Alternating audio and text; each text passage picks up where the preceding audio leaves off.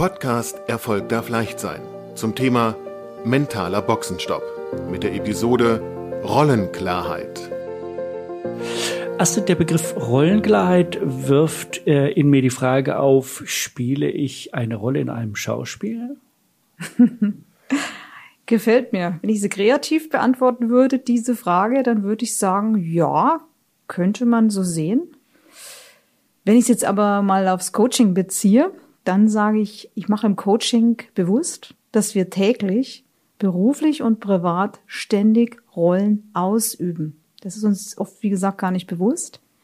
Und daran sind dann, an diese Rollen sind bestimmte Erwartungen geknüpft, die wir dann zu erfüllen versuchen. Und hin und wieder entsteht dann Schwere und macht, äh, ja, und macht uns dann, diese Schwere macht uns dann auf eine unbewusste Art bewusst, dass Veränderung und Reflexion ansteht. Denn wir wollen oft bestimmte Erwartungen nicht mehr erfüllen. Und dann ist auch die Fragestellung, welche Rollen dürfen oder können wir ablegen? Wie wollen wir Rollen überhaupt leben? Und wie wollen wir Erwartungen erfüllen und welche Erwartungen wollen wir vielleicht nicht mehr erfüllen? Das ist auch eine Frage der Lebensphase, der Lebenserfahrung und der Entscheidungen, die damit verbunden sind. Schließt das die äh, mögliche Erkenntnis ein, bisher eine Rolle gespielt zu haben, die ich bei Lichte betrachtet eigentlich gar nicht hätte spielen wollen? Ja, ja, Und eine Rolle, die ich in Zukunft spielen will, kann, man, kann aber auch bedeuten, dass ich entweder mein bisheriges Rollenverständnis ändere oder mein Rollenspiel verändere. Ja, es kann genau das passieren und manchmal, wenn wir dann die Rolle reflektieren, kann es auch sein, dass jemand den Kontext wechselt. Kontext ist ja auch nochmal ein Thema hier im Boxenstopp, hier im Podcast. Ähm, und das wird dann eine Entscheidung sein. Hm, damit hast du aber noch nicht äh, den Unterschied ähm, erklärt. Was ist denn der Unterschied zwischen einem Rollenverständnis und dem Roll, der Rolle, die ich spiele? Also ich muss ja, glaube ich, überhaupt erstmal erkennen, was bedeutet eigentlich eine Rolle, die ich spiele. Okay, ich mache mal ein Beispiel. Was ist das, was ich spiele oder vielleicht gar nicht spielen will oder ja. doch unbedingt spielen ja. möchte? Okay, was ein ganz spannendes Beispiel ist ja das Thema Frauen im Beruf. Und ähm, wenn Frauen jetzt in, in, in Positionen unterwegs sind, wo sie einfach auch sehr viel entscheiden und dann im Umgang mit Männern unterwegs sind, da wird sehr viel geschakert draußen in der Welt.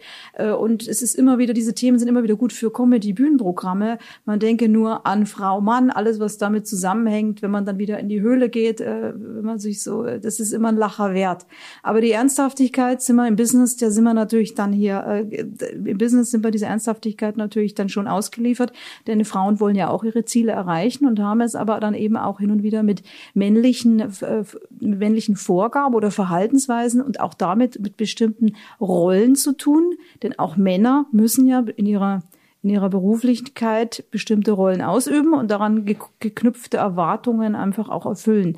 Und das kollidiert dann oft wiederum mit dem Verhalten und mit den Erwartungen von Frauen, äh, die völlig unterschiedlich sind. Das kann man sich so wie Hund und Katz tatsächlich vorstellen. Ich finde Hund und Katz immer so ein schönes Bild, weil äh, wenn der Hund, wenn man die, die, zwei Tierchen beobachtet, dann senden die völlig unterschiedliche Botschaften. Das heißt, wenn der, wenn der Hund auf einen zugelaufen kommt und mit dem Schwanz wedelt, dann freut er sich einfach. Und dann möchte er gestreichelt werden, weil er gar so begeistert ist. Ähm, eine Katze, die den Schwanz aufstellt, die, die signalisiert, jetzt komm mir bloß nicht zu nah, ich, ich werde jetzt gleich beißen. Und das sind einfach nur so Beobachtungen, das kann man übertragen auch aufs Business. Der eine tut was ähm, und erwartet eine bestimmte Handlung, die möglicherweise, wenn man da nicht rollenklar ist, absolut Missverständnisse herbeiruft. Auch dieses Thema, äh, beide tun das Gleiche, aber lösen was völlig anderes aus. Hier auch ein kleines Beispiel. Gibt es einen tollen Artikel, den ich vor kurzem gelesen habe, das Thema Humor im Beruf.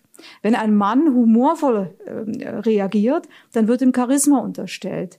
Eine Frau, die humorvoll reagiert, der spricht man plötzlich die Kompetenz ab, die gerät von der Kompetenz in einen Tiefstatus. Da sind wir beim nächsten Thema, Tiefstatus, Hochstatus. Das hat mit Rollenverhalten zu tun, dass man genau weiß, welche Signale sende ich körpersprachlich, um einen Hochstatus oder, oder mich einen Hochstatus zu signalisieren oder in einen Tiefstatus abzurutschen. Wenn ich das nicht weiß und dann nicht rollenklar bin im Beruf, dann werde ich Fehler machen, die mich, die so, die so weit gehen können, dass ich, wie gesagt, meinen Job verliere oder wer anders vorgezogen wird. Und daher lohnt es sich, mit diesen Rollenverhalten auseinanderzusetzen. Ähm, ich möchte noch mal ein anderes Beispiel äh, versuchen. Ähm, bei den Familien ist es ja ähm, auch so, dass ich ähm, oft das Gefühl habe, den Kindern immer ein, ein Elternteil sein zu wollen, also sprich immer dem, dem Kind, das Kind erzielen zu wollen und Vorgaben machen zu können. Ähm, aber vielleicht kann ich auch die Erkenntnis haben, dass es für das Kind viel, viel förderlicher ist, äh, dem ein guter Kumpel zu sein. Und das würden wir im Coaching reflektieren. Und zwar würden wir reflektieren, ähm, wo du die Vorteile, die Nachteile drin siehst. Und wir würden dann sehr wahrscheinlich auch feststellen, dass es ja durchaus eine sehr gute Idee ist, weil dein Kind ist ja jetzt in einer anderen Lebensphase, als es war im Alter von eins bis zwölf. Im Alter von eins bis zwölf ist es oft unsinnig zu sagen, es soll ein Kumpel sein, weil im eins bis zwölf braucht ein Kind Regeln, Struktur und klare Vorgaben. Da muss es wissen, dass es bei Rot stehen bleibt.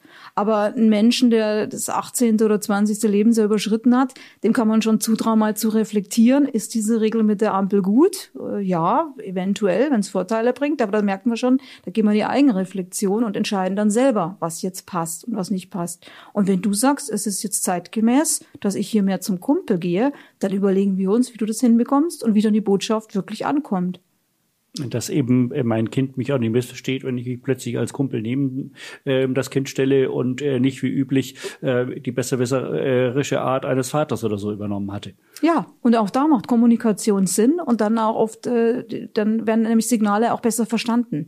Und damit äh, hat man dann auch Erfolg. Du hattest eben kurz ähm, den Kontextcheck ähm, angesprochen. Das wird dann also der nächste Podcast. Vielen Dank erstmal bis dahin, lieber Astrid. Ich danke dir, Bastian. Das war eine Episode aus dem Podcast Erfolg darf leicht sein. Ein Gespräch zwischen Astrid Göschel und Bastian Schöttler.